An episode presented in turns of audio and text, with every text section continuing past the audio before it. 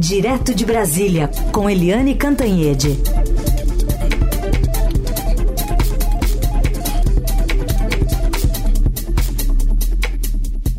Oi, Eliane, bom dia.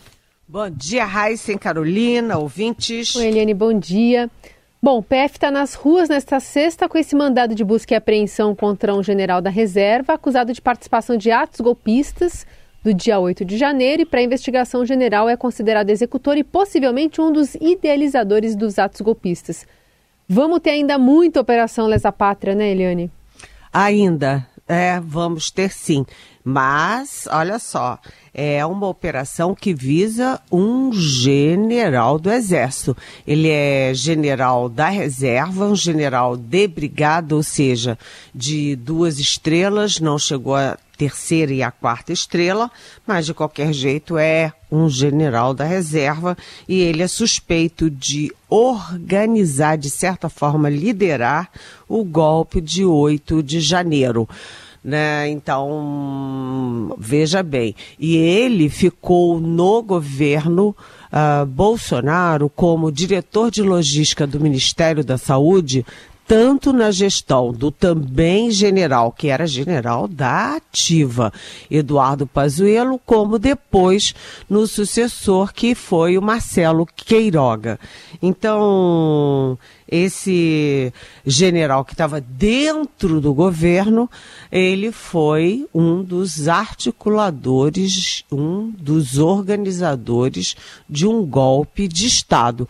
Então, mais essa operação, essa operação tem um único alvo, que é esse general, e isso vai, vamos dizer assim, é, minando ali né, a imagem das Forças Armadas, vai criando ansiedade, insegurança ali nas cúpulas militares. O que que vem mais por aí? Olha a nossa imagem. É, ficou muito ruim, por exemplo, essa semana para as Forças Armadas o depoimento do general Augusto Heleno, um general tríplice coroado, primeiro de turma em tudo, né? Vai e fala aquele monte de besteira, fala palavrão, chama a deputada trans de senhor, sabe? Foi uma coisa assim horrorosa.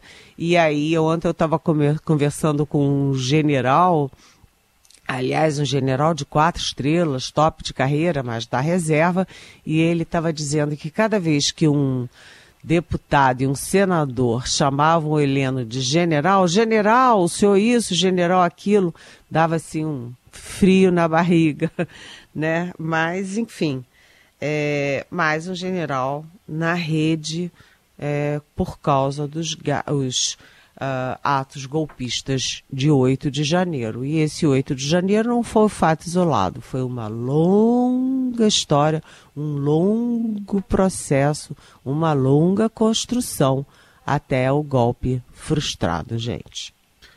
Continuamos acompanhando então a operação que tem andamento, atualização lá no portal do Estadão. Já que estamos falando de democracia, né, essa foi a palavra-chave lá da cerimônia de posse do ministro Luiz Roberto Barroso. E a gente vai pegar aqui um trechinho do discurso para você comentar. Ele fez agradecimentos, disse que assumiu o cargo de ministro sem jamais ter qualquer outra intenção que fazer um país maior e melhor, um país justo, e num outro momento afirmou que a democracia venceu e defendeu a necessidade de pacificação do país.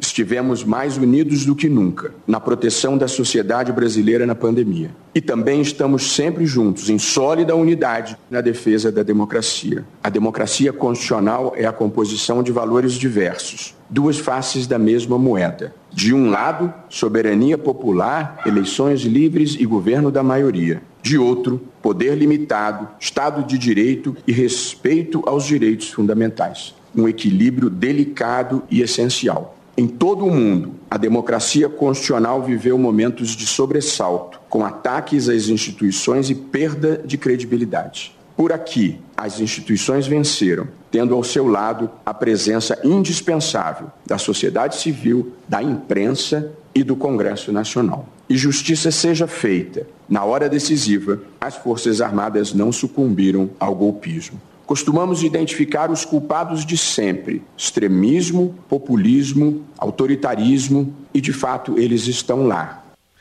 Eliane, o que, que esse discurso mostra da, da possível gestão de Barroso pelos próximos dois anos? Pois é, o Barroso, que vem da advocacia, quer dizer, ele não era juiz, não era procurador, ele vem da advocacia, ele tem sempre um discurso mais flexível, mais aberto, mais claro, né? Ele tem um belo português e ele faz um discurso que tem um viés filosófico, um viés poético e um viés assim muito focado em é, princípios, em valores. Então, ele defende o valor democracia, o valor da igualdade, o valor da justiça para todos, o valor da educação. Aliás, o Cristóvão Buarque, que foi reitor da UNB, que foi ministro da Educação, governador do DF, o Cristóvão Buarque dizia: Prioridades do Brasil: educação, educação, educação. E o, o Barroso ontem falou é, educação, educação de qualidade e educação para todos. Essas são as prioridades do Brasil. É, ele foi muito aplaudido, ele defendeu os direitos das minorias, é, igualdade de gênero, os direitos LGBTQIA, defendeu os direitos indígenas, a defesa do meio ambiente. É, ele fez um discurso muito, muito humanista. E eu queria destacar aqui que, como você disse, Heisen, é, democracia foi a palavra-chave que pairou sobre o plenário do Supremo o tempo inteiro. Eu estava lá e a palavra democracia surgia em todos os discursos, é, muito fortemente no discurso do decano do Supremo, que é o ministro é, Gilmar Mendes, e principalmente no discurso de quem estava assumindo, que é o Luiz Roberto Barroso. E eu queria destacar aqui é, quando ele diz que vai falar com todos, né? Esquerda, direita, é, agronegócio, é, ambientalistas, é, comunidades indígenas, produtores rurais, gente do, do, da cidade, gente do interior. Ele falou que a aspas, a democracia venceu e precisamos trabalhar agora pela pacificação do país acabar com os antagonismos artificialmente criados para nos dividir. E aí, olha só, gente, olha a importância disso, porque ele falou, ele, é, na verdade, estava embutido no que ele falou uma crítica aos extremistas, uma crítica a essa polarização entre esquerda e direita. Quem é da esquerda só pode gostar de uma coisa, quem é de direita só pode gostar de uma coisa. Então a esquerda rejeita valores da direita, posições da direita e a direita da esquerda. Mas entre esses dois caminhos há muita coisa que pode ser resolvida no consenso. Atenção ao que ele disse, aspas o sucesso do agronegócio não é incompatível com a proteção ambiental. O que, que ele quis dizer? É possível sim fazer um agronegócio forte com uma proteção ambiental forte. Atenção de novo: o combate eficiente à criminalidade não é incompatível com respeito aos direitos humanos. Ou seja, a polícia pode ser firme, eficiência, eficiente, dura, mas dentro do princípio dos direitos humanos, respeitando os direitos humanos e não saindo matando, torturando, fazendo o que bem entende, né? Olha a terceira. O enfrentamento à corrupção não é incompatível com o devido processo legal. O que, que o Barroso está dizendo?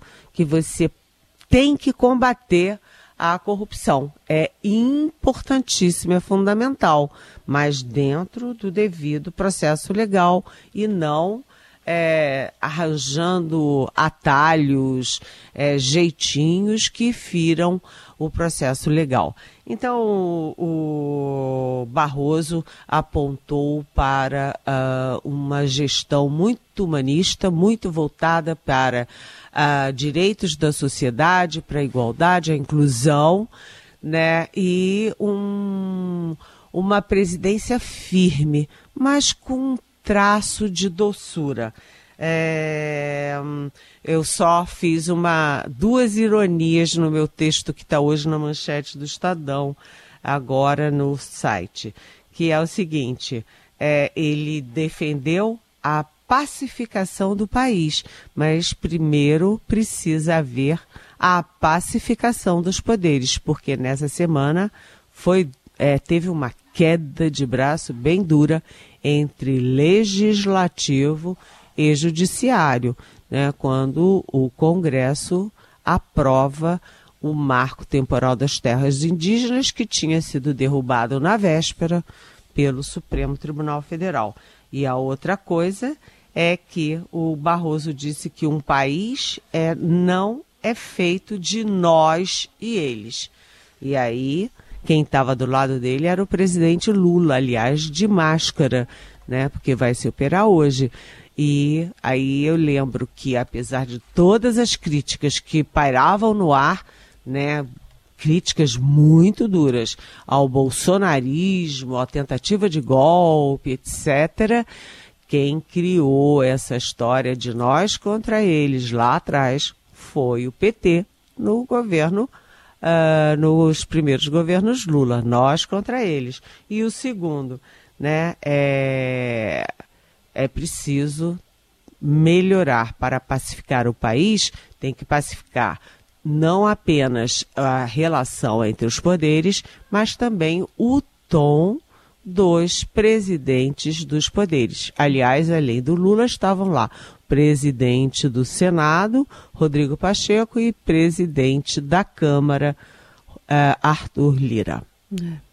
Aliás, a gente estava lembrando aqui mais cedo, Eliane, também dessa relação entre os próprios ministros, né? Nesse tom aí de que é, a democracia, o diálogo, né? Essa, apesar deles que antes, né? Especialmente depois, antes do governo Bolsonaro, cada um era mais tinha seu modo de atuação ali que nem sempre concordava muito com o colega e tal.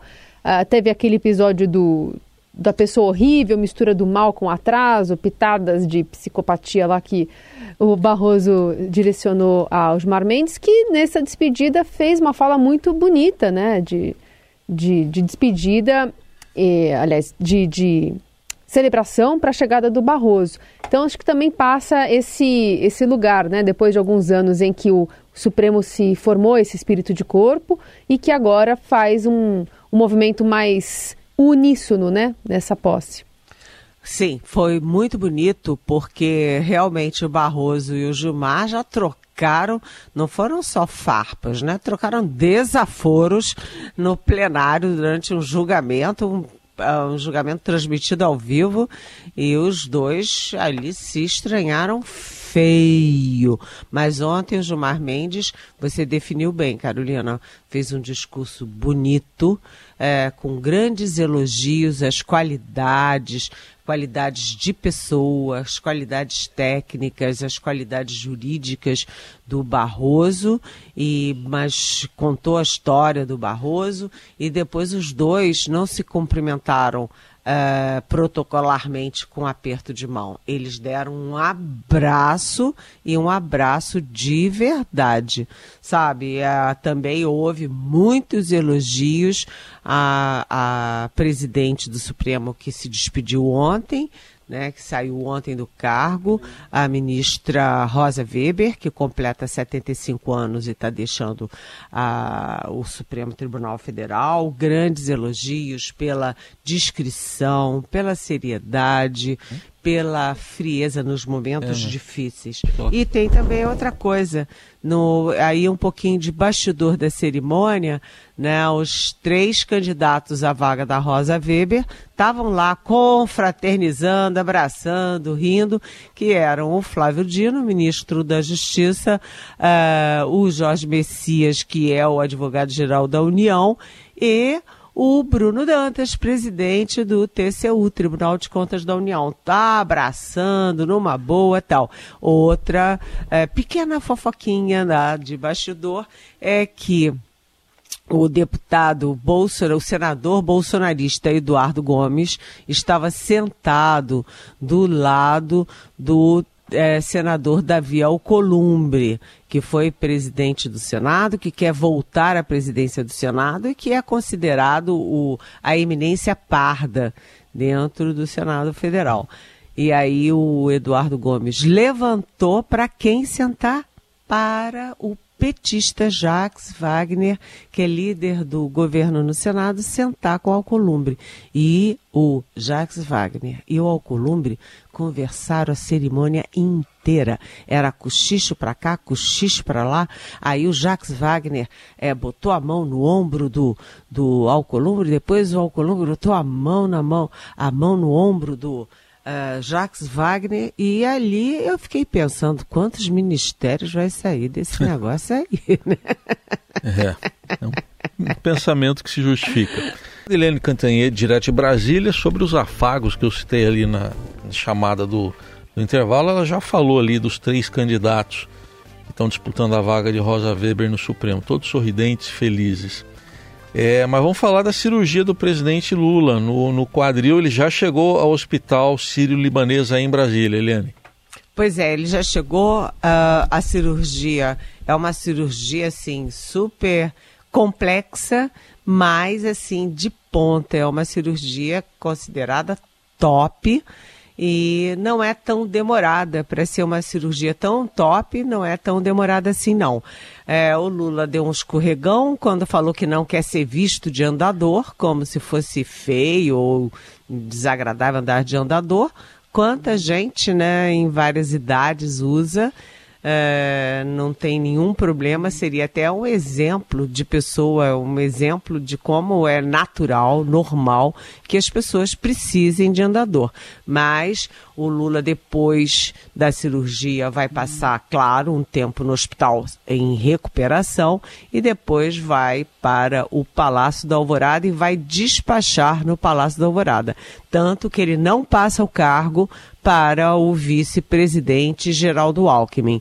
Ele diz que vai continuar é, despachando no, naturalmente, mas dentro do Palácio da Alvorada. Aliás, já tem até, ou já está sendo organizado uh, toda a operação para que os jornalistas que cobrem o Palácio do Planalto possam se instalar no Palácio da Alvorada.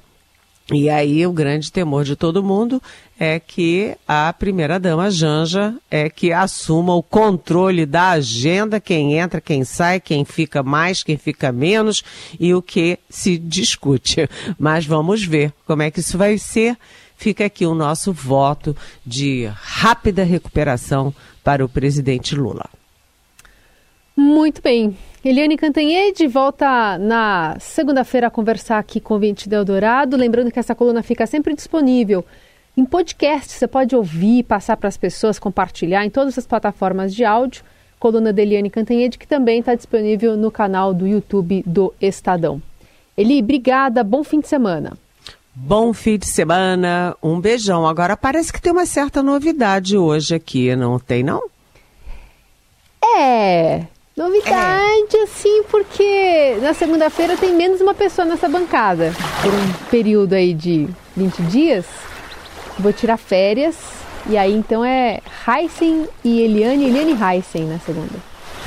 Vamos sentir saudade de você. Mas você pode dar uns mergulhos por nós, né, Heisen? Eita. Tá, só de ouvir Pode já comer é uma, bom. Vai comer umas massas, viu? Eu acho que ela vai comer muita massa pro lugar onde ela vai, viu? Eu acho. Onde que você vai? Itália? Vou, vou visitar toda a parentada lá. Oh, que maravilha! Vou voltar Parabéns. falando com sotaque aqui pra vocês. Tchau, Bela. Tchau, um beijo. Bate. Beijo.